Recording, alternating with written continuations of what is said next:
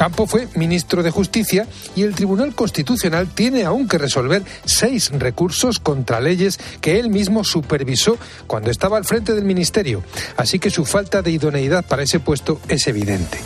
Hace tiempo que al gobierno dejaron de importarle los medios que ha de emplear para lograr el fin de contentar a sus socios y así permanecer en el poder al precio que sea. Los nombramientos todavía tienen que concretarse porque nuestro sistema tiene las suficientes garantías para dificultar el asalto, pero lo que ya no tiene vuelta atrás es el daño que el Ejecutivo está infringiendo día tras día a las principales instituciones del Estado. Son las 11 y un minuto, las 10 y un minuto en Canarias. Nos queda media horita con la linterna encendida de este martes.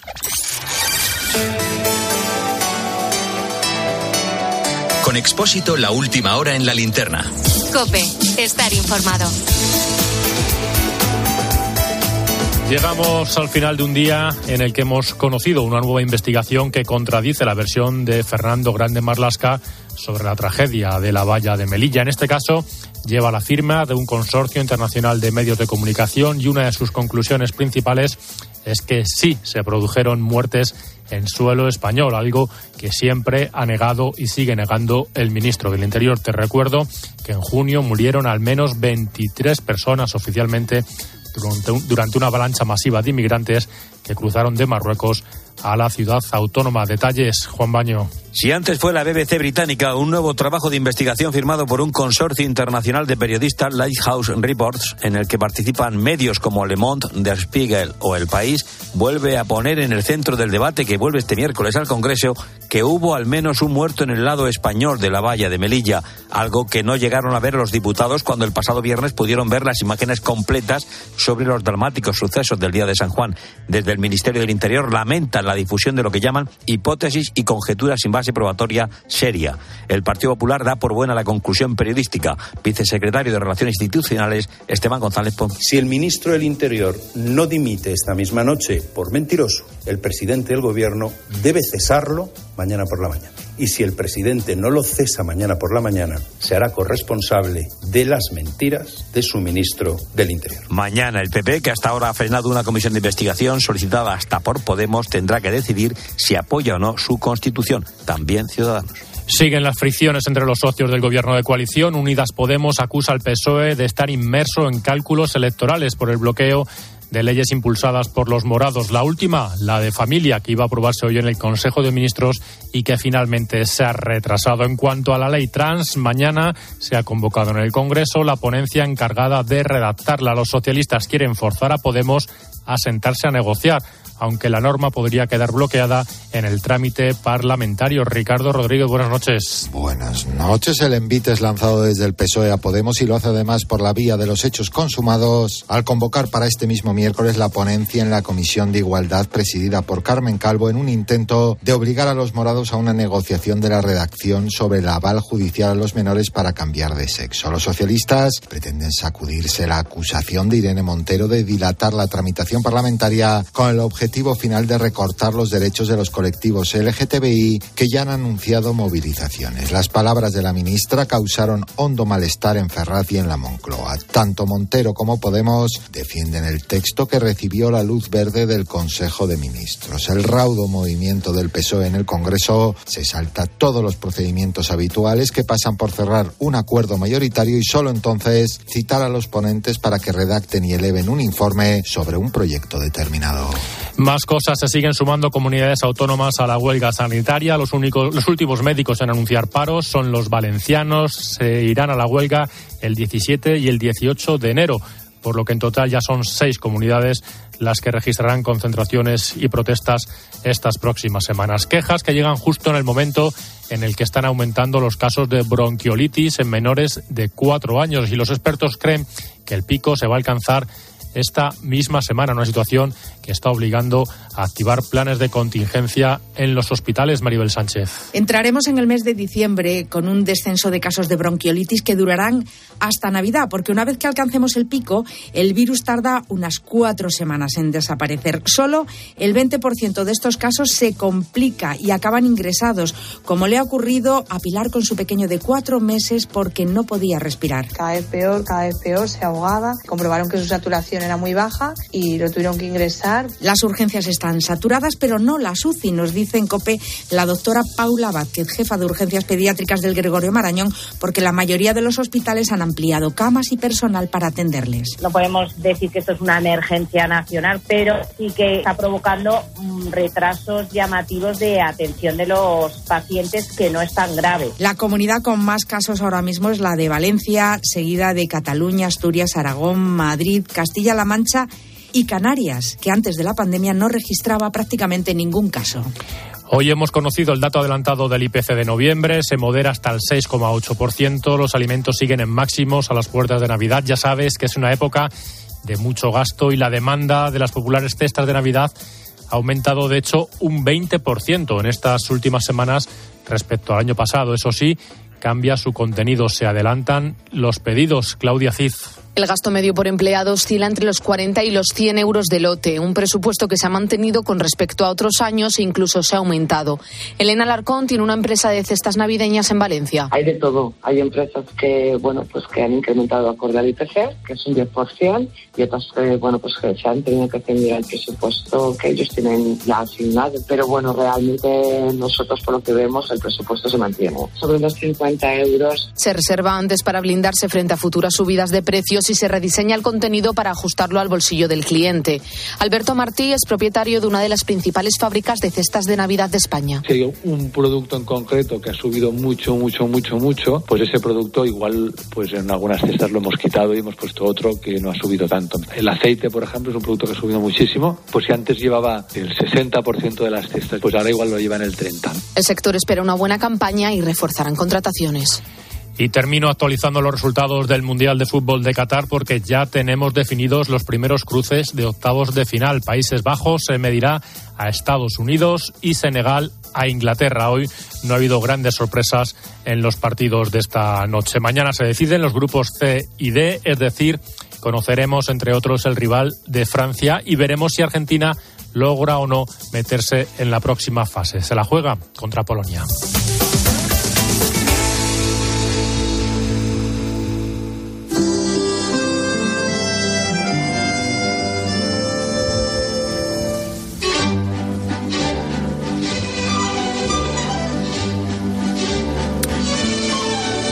Te quiero hablar de una pequeña aldea al sur de la provincia de Orense, muy cerquita de la frontera con Portugal. Se trata de Avila. Tiene apenas 13 habitantes. Hace unos días sus vecinos se levantaron con una sorpresa, de esas que parecen de película. Los 13 tenían en sus buzones algo muy concreto y típico de estas fechas. Un décimo de lotería. Fue una sorpresa para todos ellos.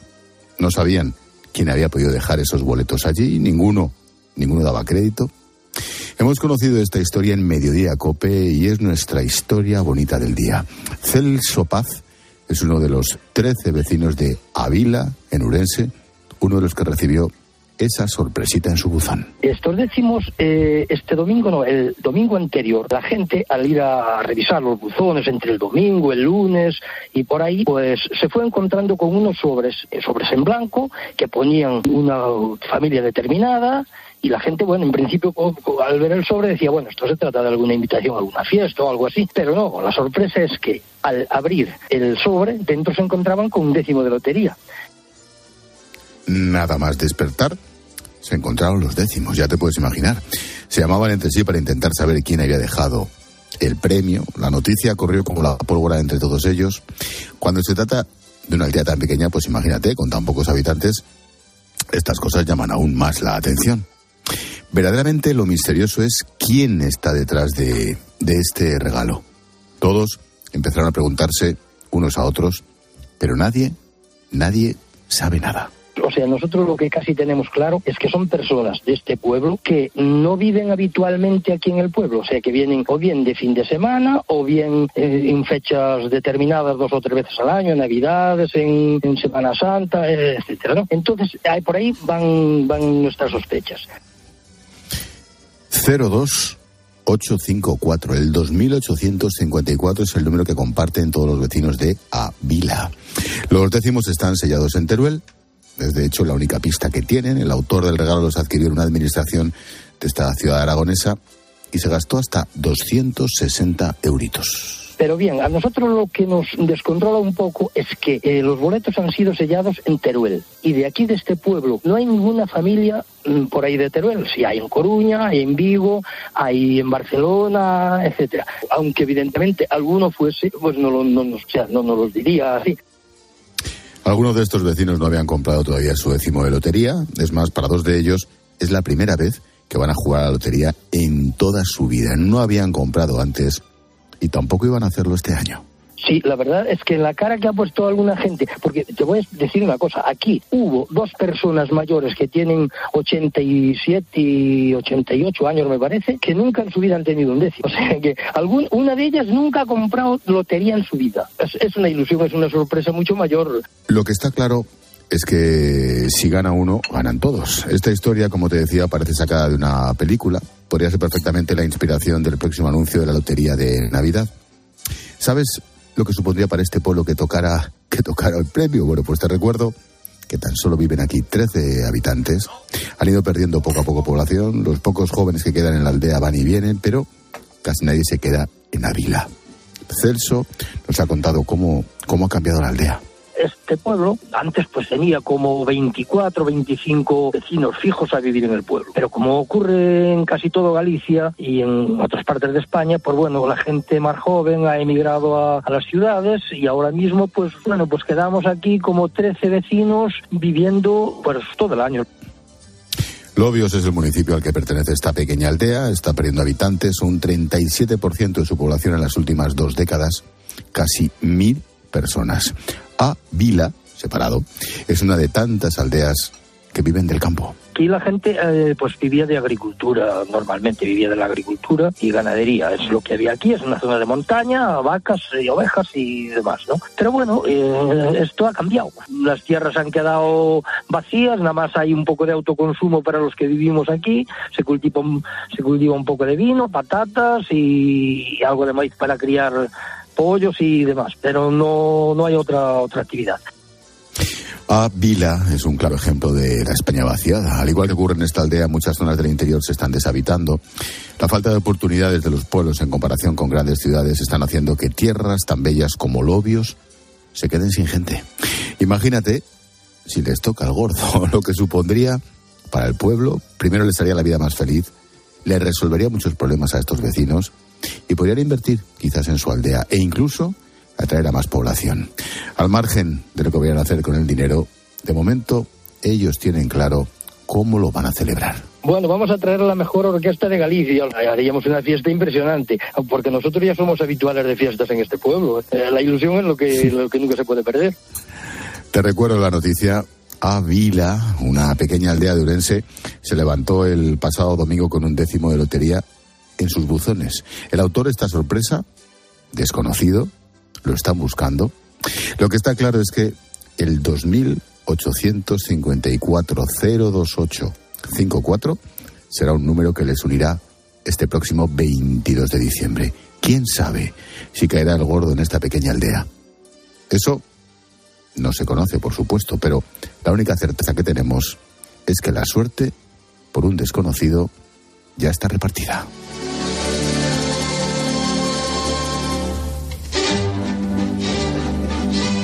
Expósito. La linterna. Cope. Estar informado.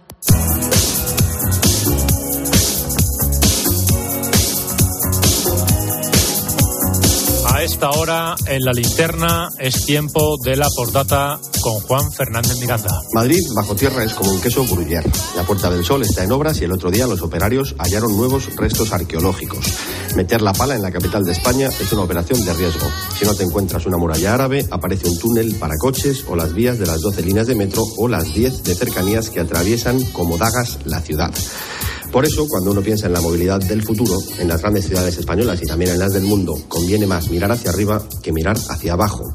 La noticia es que el futuro que ideó la ciencia ficción hace unas pocas décadas no está tan lejos. Antes de que finalice el año, la compañía Amazon comenzará a hacer entregas de paquetería con drones no tripulados en las localidades de California y Texas. Y aquí, en España, ya se ha creado el primer aerotaxi patrio puede trasladar una persona en vuelos de 15 minutos de duración a una altura de entre 100 y 300 metros y con un alcance de 15 kilómetros.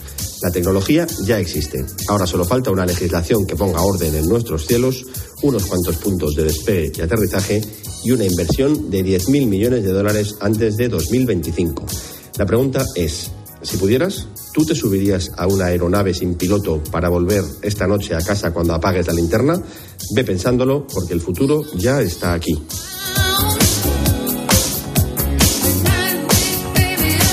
Expósito. La linterna.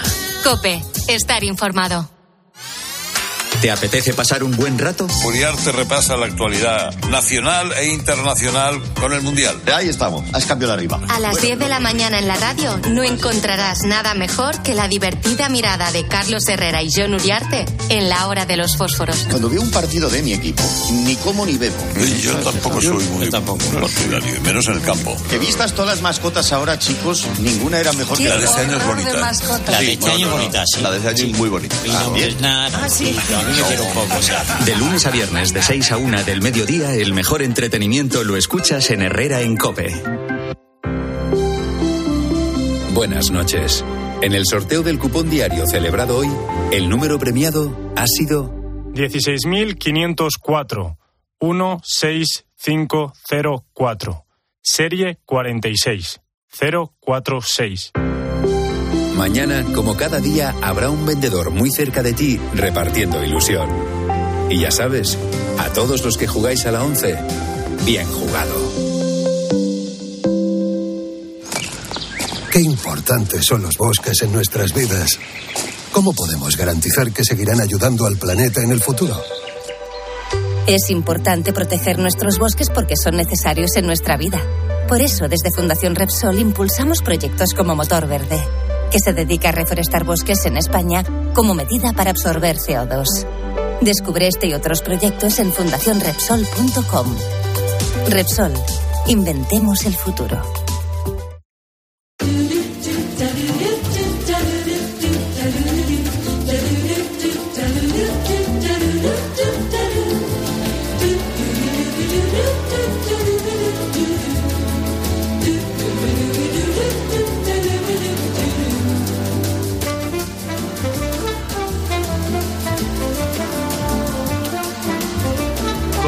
Noche, a esta hora te resumimos a, a través de los sonidos de Cope las noticias y las voces que han marcado la jornada y para ello tengo ya aquí a mi izquierda a Israel Remuñán. ¿Qué tal, Isra? Muy buenas ¿Qué tal, noches. Alberto? ¿Cómo estás? Qué Pues alegría. Aquí cuidando el sitio al jefe que está de vuelta a ver si llegan bien. Dejándoselo calentito, ¿no? Sí, sí, sí, sí, sí. Me he sentado en su silla, no creo que me diga nada cuando vuelva, que no le suele gustar. Esto se lo pongo yo mañana, para que lo escuche. Bueno, no, pero me he sentado aquí porque Antonio me habla por órdenes, por temas Ah, técnicos, Ángel. se ¿eh? sientan los no, no, no por otra cosa, por temas técnicos puramente. Pues hoy esta linterna se encendía desde un aeropuerto, con mitad del equipo volviendo desde Nueva York y un sentimiento con el que solo apetecía escuchar a Manolo Escobar.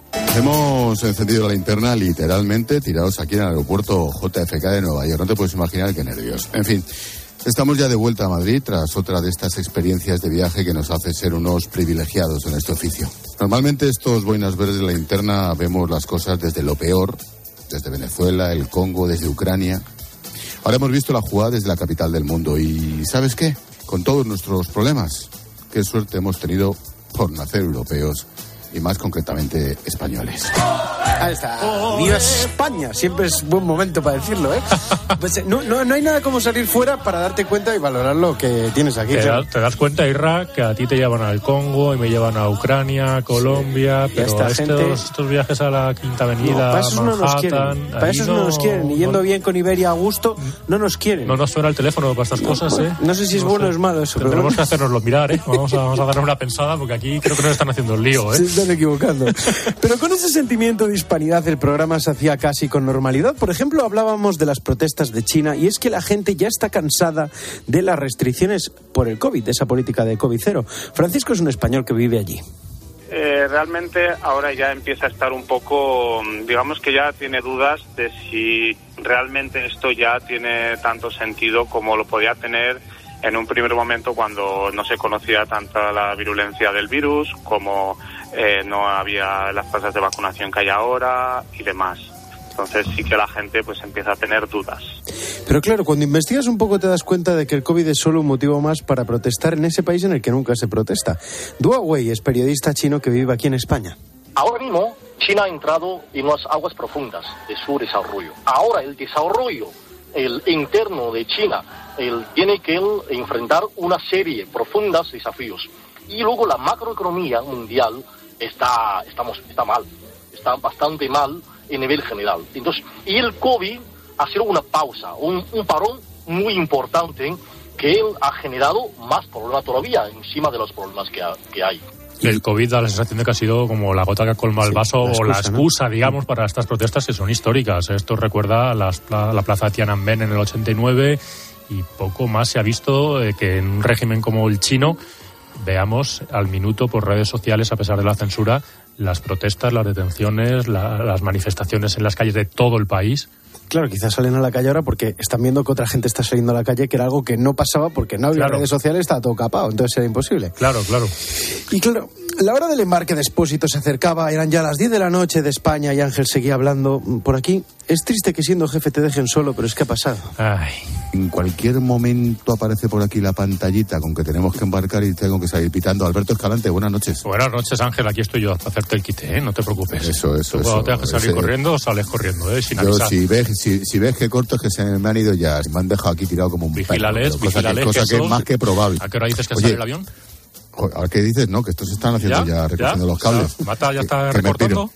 Estos están ya en la cola. no, Yo estoy bueno. aquí dándole. Pues nada, no te molesto, no te molesto más. Corre, corre. Espera un momentito.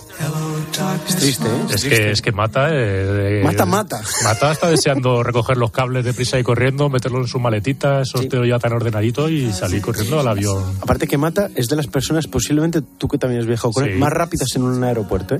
Empieza a correr, a correr, a correr para adelante y bueno, yo he pegado carreras con Mata donde nuestro físico engaña porque parece que somos gente pesada. A su favor diré que luego te alimenta bien, ¿eh? siempre lleva un bocadillito, algo Sí, de comer sí, sí, para el sí. equipo, Claro, nos cuida, correr, ¿eh? hay Nos que- cuida, que- eso es ¿eh? verdad, eso siempre se, se ocupa del, del equipo en estas Sí, sí, situaciones. sí. Bueno, hasta que aterricen en España no, sab- no sabremos si todo ha salido bien, pero sus compañeros de viaje no son los únicos que hoy han traicionado a Expósito.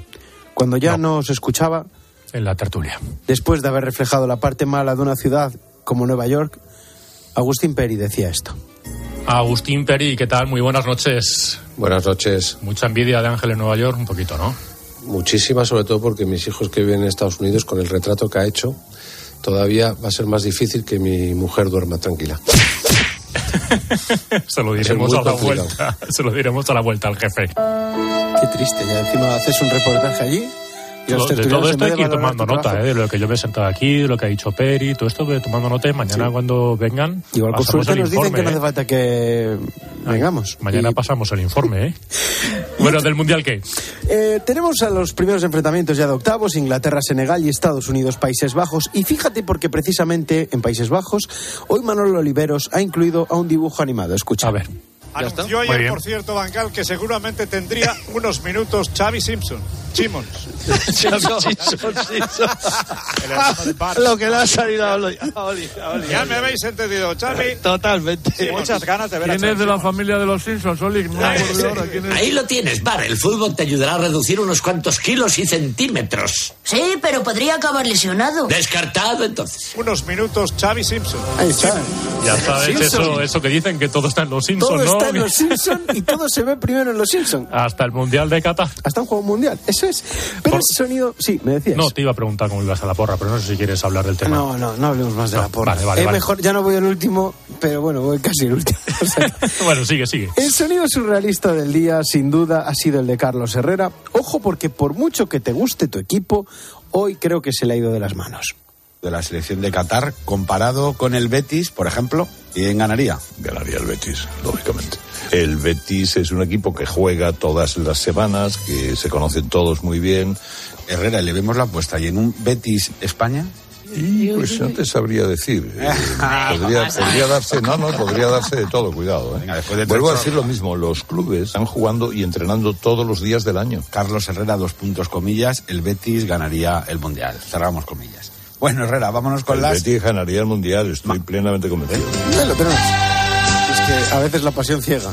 Y si te pregunto por el Depor. No, el Depor no El ganaría. Depor no. El Depor Palma con Qatar, 3-0, vamos, el Hamreni y todos estos le Bueno, en el, en el Mundial hay algún jugador del Depor, ¿eh? Es verdad, Celso Borges, por, Por ejemplo. Sí, ya con más años que la humedad, pero Valverde. Valverde, Fede ¿Eh? Valverde. Yo lo vi en Riazor a Tú Fede siempre Valverde hablabas bien de. Valverde hace años antes de fichar por el Madrid cómo y ahí le tienes en el. Mundial. Sí, eso es verdad. Bueno, mientras llega Juanma Castaño para hablar de Fede Valverde y analizar si Herrera tiene razón, nos vamos con uno de mis cantautores preferidos.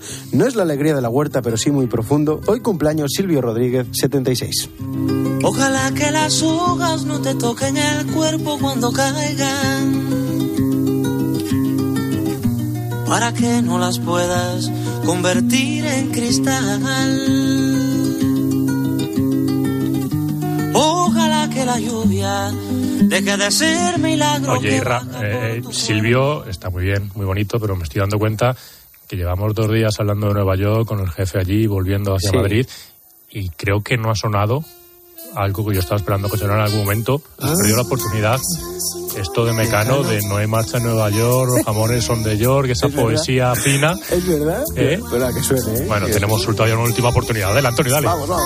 para viajar a ultramar en un momento dado cuando tomo una decisión. Bueno, esto tampoco es una fiesta, ¿eh? Tampoco es una fiesta. esto- Bueno. Y aunque no me guste el avión, soy un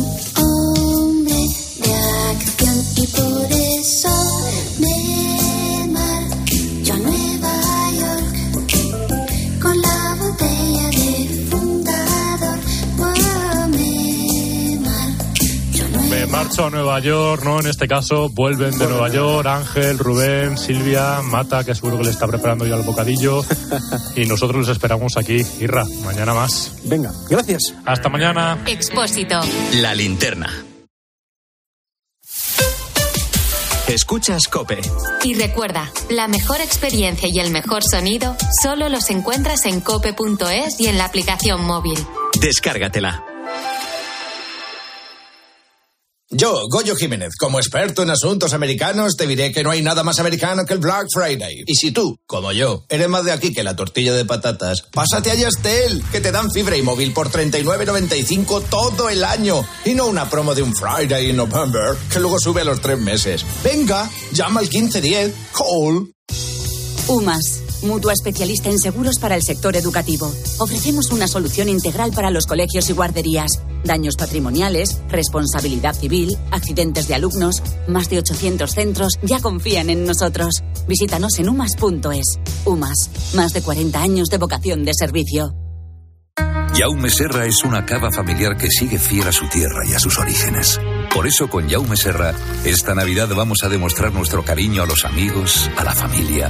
Vuelve a reunirte con los tuyos y a brindar por los mejores momentos con tu cava favorito. Cava Jaume Serra, el amigo que nunca falta a la cita. A ese dolor de espalda que te fastidia el fin de semana. Y a ese dolor de cabeza que pone a prueba tu paciencia, ni agua.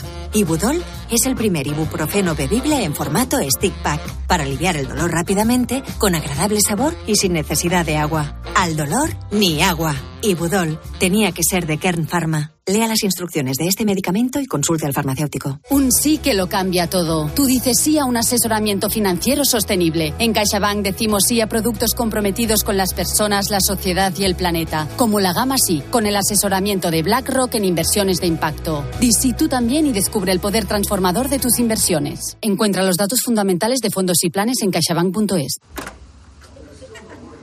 Para mi familia y para mí es muy importante saber que la electricidad que se genera es 100% renovable.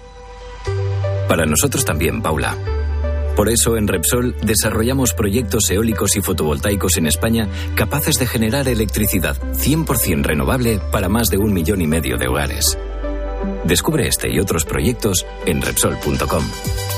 Repsol, inventemos el futuro. Este fin de semana Cristina tiene un plan. Muy, muy buenos días. En Cope de 10 de la mañana a 2 de la tarde, los sábados y domingos, el mejor entretenimiento lo encuentras en fin de semana. Bienvenido a tu programa. Esto es fin de semana en la cadena Cope y te vamos a acompañar sábado y domingo con de Cristina López Slichting.